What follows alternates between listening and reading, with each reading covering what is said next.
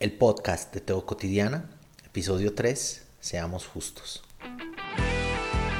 Existimos en un mundo caótico, lleno de odios, miedos y angustias. Se hace urgente volver a Jesús, volver al Evangelio, volver al mensaje de bienestar y de esperanza, volver al amor a Dios, al amor propio, al amor por el otro. Teo Cotidiana. Una de las cosas que me han parecido muy interesantes en todo el tiempo que hemos estado trabajando en Teo Cotidiana, las diferentes redes sociales, en Instagram, en Twitter, en Facebook, es que las historias que nos conectan a una generación muy específica tienen que ver como con los maltratos, los rechazos, los desazones que nos ha dejado la iglesia en ciertos momentos por ciertas actitudes, por ciertas palabras, por ciertos momentos malos que la iglesia por alguna razón nos llevó a vivir y compartimos eso, aunque todos estamos conectados, por lo menos una generación muy específica de cristianos que ya somos más o menos adultos. Adultos que tenemos la aprobación social de seguir siendo niños, de tener muñequitos de héroes y de camisetas de películas y cómics. Y es bonito porque nos junta contarnos las experiencias malucas, contarnos lo que cada uno ha vivido, exteriorizar las realidades internas que a cada uno se le ha hecho a partir de esas experiencias, nos permite varias cosas. Nos permite, uno, estar los unos para los otros. Nos permite abrazarnos, nos permite saber que no estamos solos frente a esas denuncias, a esas cosas que nos han dañado, cosas que nos han hecho estar tristes, cosas que nos han hecho estar mal. Lo segundo, nos permite elaborar una sociedad eclesial que se aleje de eso malo y que pueda construir escenarios de bienestar, de alegría, en contraposición a todo eso malo que en algún momento nos pasó. Pero también es cierto que, por lo menos a mí me ocurre, que hay otra cara de la moneda que no se muestra con tanta frecuencia. Y es que las historias no son o bueno o malas. Hay una gama de grises entre lo bueno y lo malo que hayamos podido vivir en las diferentes iglesias que yo sé que a muchos de nosotros nos ocurre. Y creo que no he hecho suficiente justicia en medio de todo lo que he narrado, que me ha ocurrido, a la otra cara de la moneda, a lo bueno. Y para eso quisiera utilizar este espacio. Es posible que por los usos y los abusos que muchos de ustedes han vivido, algunos no tengan otra cara de la moneda una cara buena, una cara bondadosa, una cara de aprendizajes, una cara de cariño, abrazo, cercanía. Y está bien. Solo quisiera llamar a quienes sí tenemos esa otra cara de la moneda, a reflexionar sobre esa cara, a también tenerla sobre la mesa, en el corazón, y que esa otra cara pueda abalanzar todo lo malo que nos ocurrió en algún momento o todos los rechazos que nos generaron en algún momento en nuestras iglesias, ayudarnos a, un poquito a sanar, a subsanar el corazón de todo lo que eso nos generó y también a que eso haga justicia con personas específicas que hicieron parte de esas comunidades, de esas congregaciones a las que alguna vez pertenecimos. Yo vivía en un barrio maluco, en una comuna de Medellín, a finales de los 90 y a comienzos de los 2000. Mi barrio es un barrio de sicarios, de drogadictos. Generalizar siempre va a ser molesto, pero en general mi barrio era reconocido por las personas por ser un barrio peligroso, un barrio de violencia, un barrio de vicios, de drogas y un barrio donde vivían sicarios. Yo crecí en un callejón al lado de una cañada y en toda la esquina se hacían los muchachos a consumir drogas. En esa época uno puede decir que fueron muy respetuosos con nosotros mientras crecíamos. Me acuerdo que los muchachos en medio de todo el conflicto que estuviera viviendo el barrio, eh, le avisaban a nuestras familias como hoy va a haber conflicto, hoy no dejen salir a los niños, o pasaban por las calles y nos decían que nos fuéramos para la casa en busca como de que no nos fuera a pasar algo malo en las balaceras, en los conflictos. El rollo es que yo siempre he pensado que el desenlace lógico para quienes crecimos en esos lugares es las drogas, es la violencia, es la cárcel, es la muerte, que es lo que ocurrió con muchos de los amigos con los que crecimos y la iglesia donde crecí me salvó la vida en ese sentido. Y en otros, la iglesia tenía una programación de teatro a la que pertenecí entonces, en vez de estar sin algo por hacer en la casa o en la calle, tenía ensayos del grupo de teatro, donde varios otros jóvenes estábamos y donde formamos amistades bonitas. Entonces, en vez de tener amigos entre personas que lo incitan a uno a un mundo oscuro, tenía amigos que crecíamos en medio de ese mundo buscando amar a Dios, buscando hacer teatro, hacer música. Los primeros instrumentos donde alguna vez practiqué fueron los instrumentos de la iglesia. Mi abuelo tenía una guitarrita vieja, pero la iglesia tenía la guitarra eléctrica con la que uno soñaba tocar. Los primeros lugares sociales donde uno podía acceder a construir los sueños fue en la iglesia. Entonces, en primera instancia, es necesario decir que el trabajo local de la iglesia a la que yo pertenecí por muchos años me salvó la vida. Puede haber mil escenarios, mil caminos que se tomar, que, no sabríamos cuál sería la desembocadura. Pero el hecho de haber tenido como posibilidad el camino de una iglesia pentecostal en el barrio me abrió una gama de alternativas a la realidad social que vivía mi barrio. También es cierto que la iglesia me quiso, me abrazó, me acompañó. Mi relación paternal siempre fue muy desconectada, teníamos rumbos muy diferentes. En ese sentido, mi abuelo fue mi papá, pero también fue mi papá la iglesia, las personas de la iglesia, el acogimiento de la iglesia, el pastor. Y eso llenó un montón de vacíos que pudieron desembocar en algún momento en cosas trágicas. Yo muchas veces pensé en matarme, pensé en tirármele a un carro. Creo que recuerdo una vez en la universidad que yo sabía que estaba mal. La única imagen que se me ocurría en la mente era salir de la universidad y esperar a que, a que un carro grande estuviera en la vía y tirarme. Y recuerdo que lo que hice esa noche fue ir a la iglesia y eso ayudó a armonizar lo que emocionalmente estaba ocurriendo en mi vida.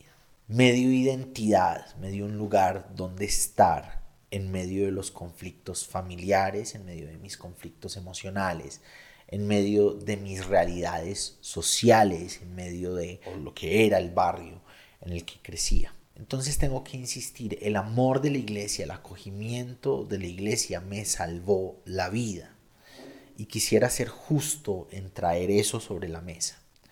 Ahora, todo lo que estoy narrando no cambia las realidades de choque con las que me enfrenté en la medida que iba creciendo, haciéndome preguntas y buscando contestar las preguntas que me iba haciendo como cristiano. Yo siempre tuve mucha apertura, mi lugar no solamente fue la iglesia local, visité otras iglesias de la denominación en donde tenía diferentes amigos, por lo tanto compartía diferentes puntos de vista.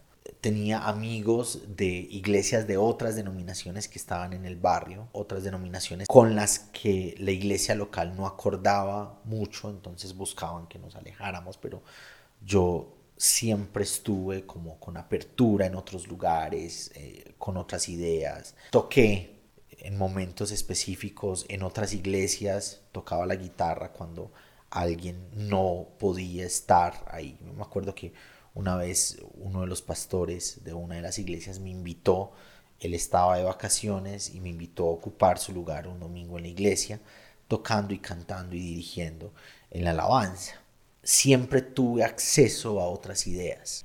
Y eso ayudó a que se cultivara la posibilidad de otras respuestas, de otras ideas. Y le doy gracias a la vida por eso. Pero esas otras respuestas trajeron conflictos, trajeron choques. Otra de las cosas que son ciertas es que muchos de esos pastores de esas épocas, de esas generaciones, hicieron lo que aprendieron a hacer. Eso es lo que les dijeron que era el pastorado. Entonces fue una consecuencia de algo mucho más grande, de un problema estructural mucho más profundo que se salía de la experiencia particular, la experiencia específica.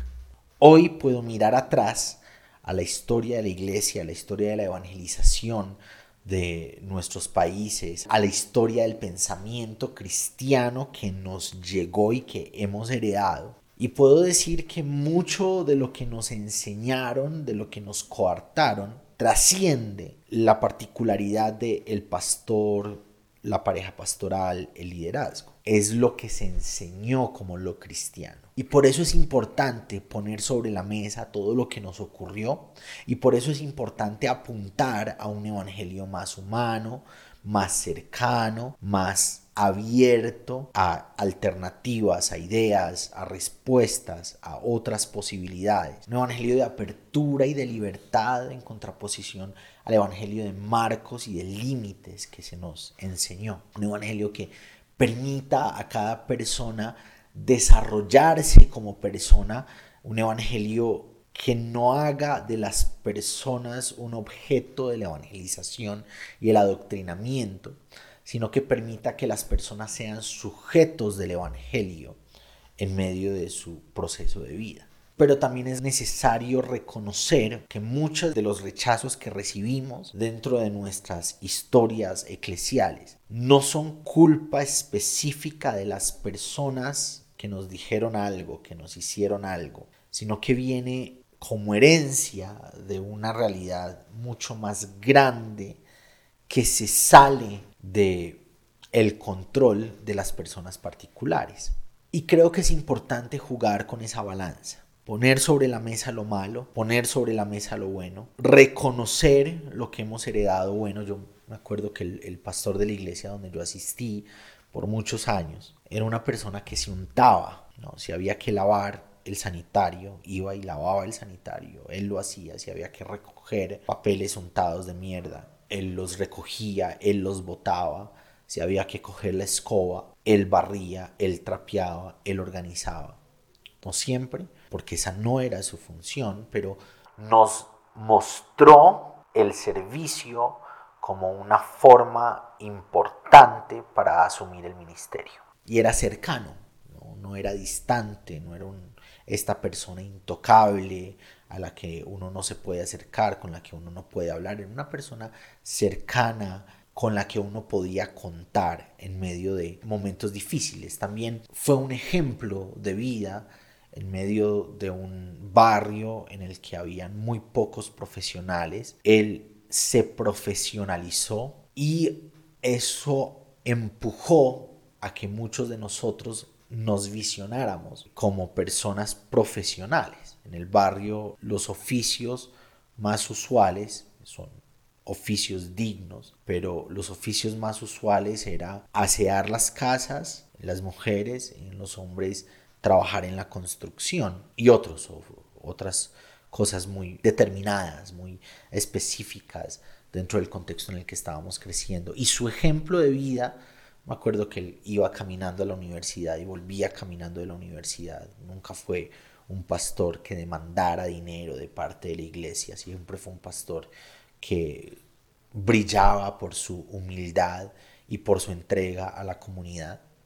Y eso nos dio, nos heredó un montón de fuerza a quienes lo veíamos como, como ejemplo. Y creo que es importante tomar esos detalles que ejemplifican un buen ministerio, una buena enseñanza y abrazarlos y ponerlos sobre la mesa y dejar que esos recuerdos sean más fuertes en nuestro corazón, no para no mostrar la cara de lo malo que ocurrió por una cierta idea del cristianismo, sino para ser justos en la balanza Jesús también tomó cosas de su cultura, del judaísmo, y las abrazó. Los estudiosos dirán que las enseñanzas de Jesús están muy cercanas a la escuela de Gilel, es una escuela más social, menos conservadora, más amable con las personas y menos ritualista. Habrá diferentes ideas del por qué Jesús es o pertenecía a esa escuela. Algunos dirán que es un rabino estudiado bajo esa línea. Yo no estoy de acuerdo con esa idea.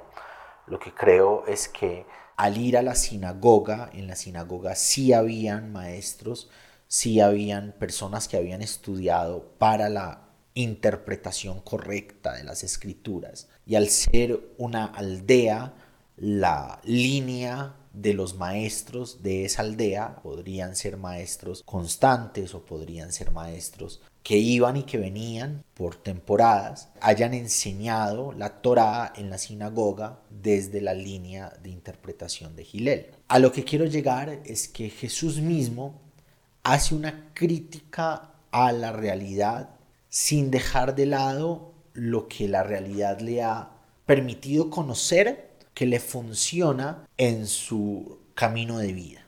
Jesús es un crítico. El Evangelio se enlista a partir de la crítica, de la crítica a las religiones nominales que existían en su época, de la crítica a lo que esas religiones nominales habían hecho de Dios y de las personas, la crítica a lo que socialmente había llegado la idea de lo divino, dejando a unas personas afuera por su condición, por su género, por su estatus social, por su fama, y otras personas por dentro. Los fariseos estaban sostenidos en la idea de que la espiritualidad, el centro de espiritualidad era la interpretación de la Torá. Y en esa interpretación de la Torá, frente a las realidades contextuales de la época, ellos creían que el pueblo había pecado. Entonces, para que lo bueno de Dios volviera a ellos, había que vigilar y señalar el pecado de las personas. Los saduceos creían que el centro de la espiritualidad era el templo y los rituales del templo y la estructura del templo y buscaban que todas las personas se enlistaran en los cronogramas del ritual y de la tradición del templo. Y Jesús toma las ideas que le funcionan a él dentro de su ministerio, pero hace una crítica directa a las realidades que están generando señalamiento, juzgamiento, separación de las personas, realidades que invitan al rechazo de unos y a la aceptación de otros, entonces no se trata de no criticar, no se trata de no ser críticos. Necesitamos la crítica. El Evangelio nos invita a criticar la realidad social en la que existimos, a criticar los administradores de la fe de nuestro tiempo, nos invita a la crítica de las estructuras sociales que deja a unos por fuera y a otros por dentro, pero también nos invita a reflexionar qué de esas realidades culturales, religiosas y sociales podemos tomarlas como enseñanza de vida hacia adentro y como enseñanza hacia afuera, hacia los demás. ¿Cuáles son las críticas que tenemos al respecto de la iglesia y sus realidades? Pero también cuáles son los ejemplos que la iglesia nos ha dado, nos ha heredado, que podemos abrazar como principios de vida y que podemos tomar como enseñanza importante a lo que sea que seamos como personas, a lo que sea que vayamos a hacer hoy y en algunos años como iglesia. Gracias por acompañarnos hoy en el podcast de Teo Cotidiana. Te espero para que reflexionemos juntos en el nuevo episodio.